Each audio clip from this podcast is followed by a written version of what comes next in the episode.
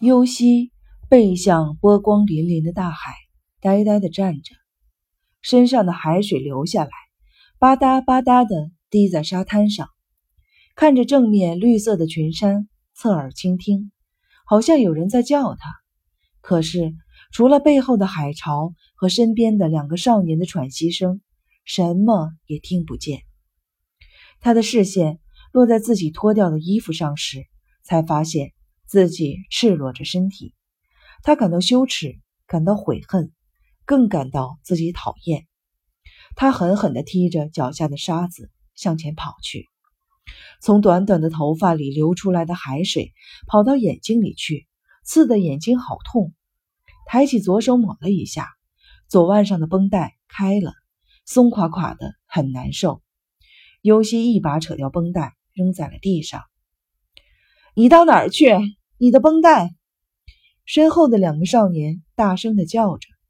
尤西没有回头，捡起地上的内衣就地穿上，然后捡起散落在沙滩上的衣服，抱在怀里，朝松森林跑去。尤西再次分开绣线菊，走下了堤坝。可怜的小白花又被他碰掉了许多。在医院后院围墙的阴凉处，尤西想穿上衣服，可是身上湿湿的。还沾着不少绣线菊的花瓣。他走到太阳照得到的地方，打算晒干身体再穿上。在阳光的照射下，身上的小白花瓣就像是亮晶晶的装饰物。尤西，有人在叫他。抬头一看，是智穗和两个身穿白色护士服的护士从后门跑了出来。尤西连忙穿好衣服，等着挨骂。智穗走了过来。看着尤西湿溜溜的头发，严厉地盯着他，声音嘶哑：“你真的不让人省心呢？”护士们用估摸尤西的精神状态的眼神看着他。到海里去了。尤西还没来得及回答，刚从后门出来的熊座紧接着问道：“去了没有？”尤西始终没有回答，在两个护士的搀扶下，跟在父母的身后，朝医院后门走去。走进医院后门之前，尤西回头看了一眼，开满了绣线菊的堤坝上，两个少年正在朝这边张望。护士让尤西冲了个澡，换上了睡衣似的白色的住院服，先在外科包扎了手腕，确认没有其他外伤，就把他带到了精神病科去。一位叫做土桥的医生坐在了尤西的对面，三十七八岁，瘦瘦的。但丝毫不给人羸弱的感觉，肯定是个意志坚强的人。长脸、银边眼镜，温和的笑着，让尤西联想到高原野生的山羊。土桥问尤西到海里干什么去了，尤西不但不回答这个问题，就连名字、年龄等问话都不回答。你是想游泳吧？不过天还很凉的。土桥一点都不急躁。你知道你为什么要到这里来吗？你知道这里是什么地方吗？是你自己同意到这里来的吗？三个月前，尤西拒绝进食，拒绝上学，发展到相当严重的程度。志穗要带他去当地的一个精神病诊所，熊作反对，但聪智坚持带他走。尤西也勉勉强强的答应接受每周一次的心理辅导。七十多岁的老医生常说的一句话就是：“随便说点什么，让我听听。”有一次，老医生看见他紧闭双唇的样子，亲切地抚摸着他的头，问：“怎么了？”尤西感到自己被抚摸的地方好像腐烂了一样难受。他往老医生的脸上吐了一口唾沫，又照着责备他的小护士小腿上踢了一脚，跑出了诊所。尤西毫无目的地走着。夜里来到繁华的市中心，一群醉鬼看见了尤西，嚷嚷着：“小屁股真可爱呀！”在他屁股上乱摸。一个醉鬼甚至抱住了他。尤西无法反抗，一口咬住自己缠着绷带的左腕。尤西一阵恶心，吐了那个醉鬼一身。那群醉鬼都被吓跑了。为了防止再碰上麻烦，尤西把呕吐物涂满了全身。后来，优西被巡逻的警察发现，并送回了家去。尤西被送到儿童心理辅导站，辅导站的医生给他换绷带时，尤西突然夺过医生手里的剪子，往受伤的手腕上狠狠地扎了一下。大家都认为尤西应该住院治疗。精神病诊所老医生推荐了双海儿童医院。一周前，父母专程来医院看了看，已经跟医生介绍了优西的病情。土桥医生继续说：“到这里来，你是不是感到有点困惑？你家在濑户内海那边，跑这么远过来，你也许觉得有点不可思议吧？”他稍稍的往优西这边挪了挪。现在我就详细的告诉你，你最讨厌别人有什么事瞒着你，对不对？给你看病的角田先生啊，跟这个医院的院长是大学同学。他认为你在条件好的医院住上一段时间就会好的。你父母看了医院的情况，觉得很满意，就带你来了。女病房呢还有一个空床，我们考虑接收你。不过呢，住院不住院还要看诊断的结果，情况大概就是这样。尤西不说话。所谓的诊断结果呢，其实就是听听你自己的愿望，也就是说，你是不是真的想在这里住院？把自己的病治好。尤西还是不说话。土桥继续耐心地说：“怎么样，想不想住？不管你父母多么想让你住院，要是你本人不想住的话，住了院也不会见效。你想怎么办？说说你的想法好不好？”尤西对医院根本不抱任何希望，他觉得眼前这个态度和蔼的医生非常的虚伪，也很讨厌医院里的来苏水味。他不想住院，可是也不想回家。想来想去的时候，忽然觉得远处有什么东西在摇动。透过诊室的窗户，可以看到院子里的树上挂满了铃铛似的黄花，花很小，就像无数蝴蝶结系在树枝上。医院外面的小山上，从鹅黄到浓绿，层次分明。上方的树丛中，白色的小花在风中摇动。那样子好可怜。优西的家靠近市中心，周围的水泥建筑都是人工的颜色，这里的颜色让他感到非常的新鲜。土桥顺着优西的视线回过头来看了看，指着窗外的小花说：“啊，那是金雀花，金子的金，麻雀的雀，在远处看很像小麻雀展翅欲飞的样子。山上的花呢？”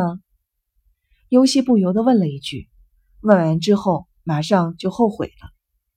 土桥假装没有注意到尤西的后悔，继续说：“呃，大概是棠梨吧，跟苹果是同类。秋天结的红色的果实跟樱桃似的，我没有吃过，但我吃过木梅。再往山里走一点就有。”土桥回过头来接着说：“住院的孩子们经常集体爬山，你看爬山很难吧？”你爬过山吗？爬上一座小山也挺不容易的呢。但是，一旦爬上去，你就会有一种成功感，精神和体力都能同时得到锻炼，而且还能培养协作精神。土桥再次转向窗外，用手指点着。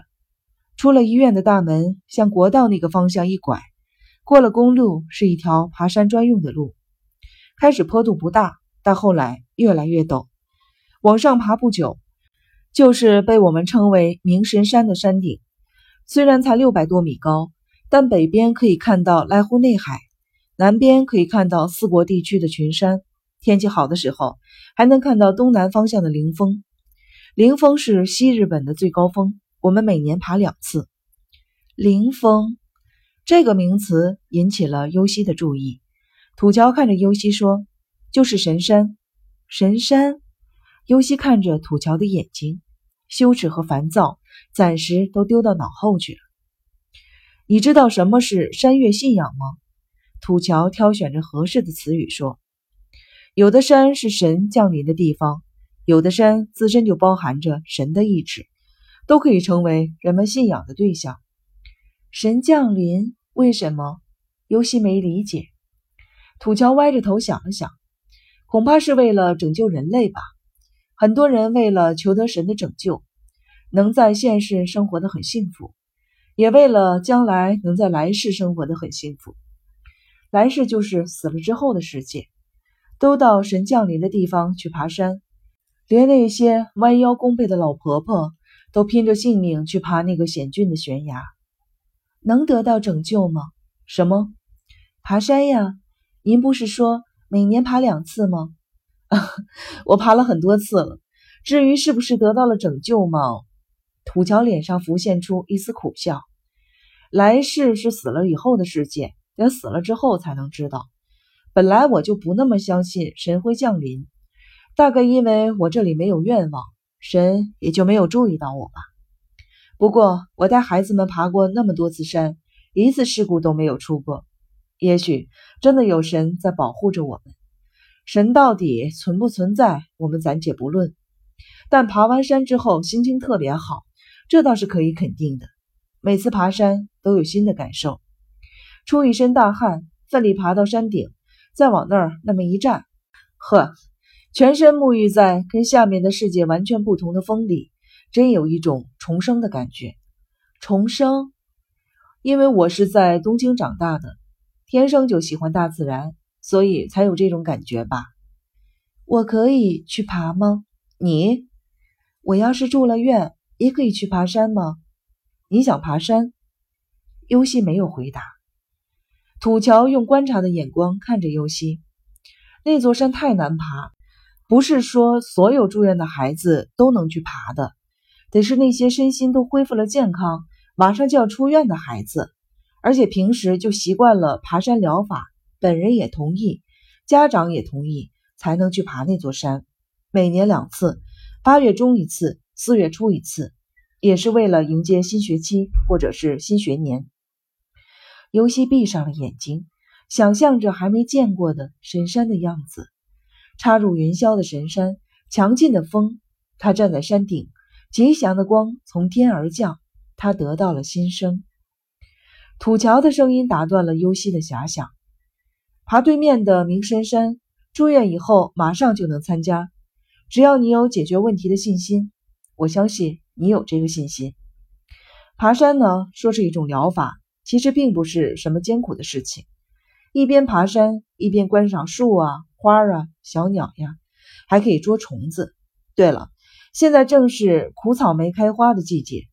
说是苦草莓，其实一点都不苦，可甜了呢。就要结草莓果了，把草莓果碾碎，香味儿好闻极了。尤西被土桥的话感染了。不由得闭上眼睛去寻找那香味儿，但是尤西闻到的不是草莓的香味儿，而是海潮的咸味儿。眼前的神山消失了，云海变成了碧波万顷的大海，十字架似的波光闪烁着，海潮的声音击打着耳骨，波峰浪谷之间浮现出两个少年的脸。为了救他，少年们向他伸出了手。不。少年们在向他求救，这是怎么回事？他们到底是什么人？你怎么了？不要紧吧？土桥担心地问。尤西睁开了眼睛，叹了口气：“住在这儿，我要住在这儿。”土桥惊奇地问：“你是说住院？”尤西点了点头。土桥眼睛后面的眼睛眯成一条缝。那好啊，不过你父母担心你，还是要到海里去呢。这里离海那么近，我们又不能把你关起来。你要是住了院呢，你父母不放心，我们也不放心。没关系，什么没关系啊？我再也不去了，再也不到海里去了。尤西点点头。刚才为什么到海里去？能告诉我吗？尤西没有回答。但是以后不经允许，不能到海里去了，好不好？尤西使劲的点了点头。那么就在你父母面前做个保证吧。土桥说完，把尤西的父母叫了过来。智穗和熊座神色不安地坐在了尤西的身边。土桥和气地笑着说：“尤西想住院，他有信心自己解决自己的问题。”熊座表示怀疑：“可是以后要是还到海里去怎么办？”智穗也点头，表示他也担心这个问题。土桥对优西说。那就向我们做个保证吧，不再随便到海里去，好好住院治疗。优西对土桥点了点头。光点头也不能让父母放心啊。你能亲口说一遍吗？以后再也不到海里去了。优西清清楚楚地说。